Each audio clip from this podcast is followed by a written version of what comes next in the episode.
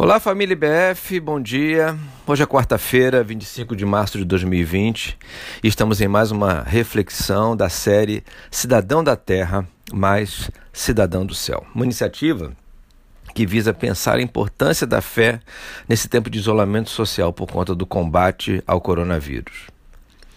Irmãos, estamos como que numa tempestade, e, e, tempestade, invariavelmente, traz uma consequência, que é a falta de controle. Por exemplo, é aconselhável que, estando a dirigir um carro numa tempestade, procuremos um abrigo para parar o carro e esperar que ela passe. Tudo porque, se continuarmos dirigindo o carro, corremos o risco de perder o seu controle, causando um acidente. Assim também é com todos os meios de transporte. Em condições no normais, temos o controle. Numa tempestade, perdemos o controle. É assim que nós estamos hoje, irmãos.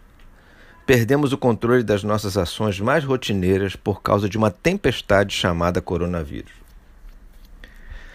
Mas a Bíblia nos fala sobre como enfrentar uma tempestade. Isso está lá no final do Sermão do Monte, Mateus capítulo 7. 24 e 25, que diz assim: Portanto, quem ouve estas minhas palavras e as pratica, é como um homem prudente que construiu sua casa sobre a rocha.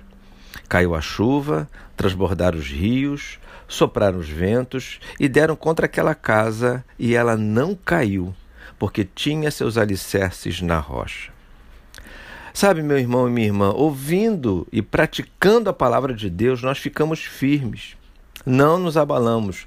Não porque passamos a ter o controle na tempestade, mas é porque nós ficamos firmes pela fé naquele que tem todo o controle na tempestade.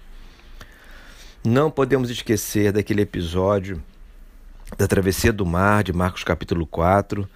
Jesus estava dormindo, foi acordado no meio de uma tempestade no barco, e, e o verso 39 diz que ele se levantou Repreendeu o vento e disse ao mar: Aquiete-se, acalme-se. O vento se aquietou e fez-se completa bonança. Sabe, irmãos, vai chegar a bonança. Deus em Cristo Jesus está no controle. Só nos basta ouvir a Sua palavra e praticá-la, sobretudo nesse tempo e em casa, como você está e como eu estou.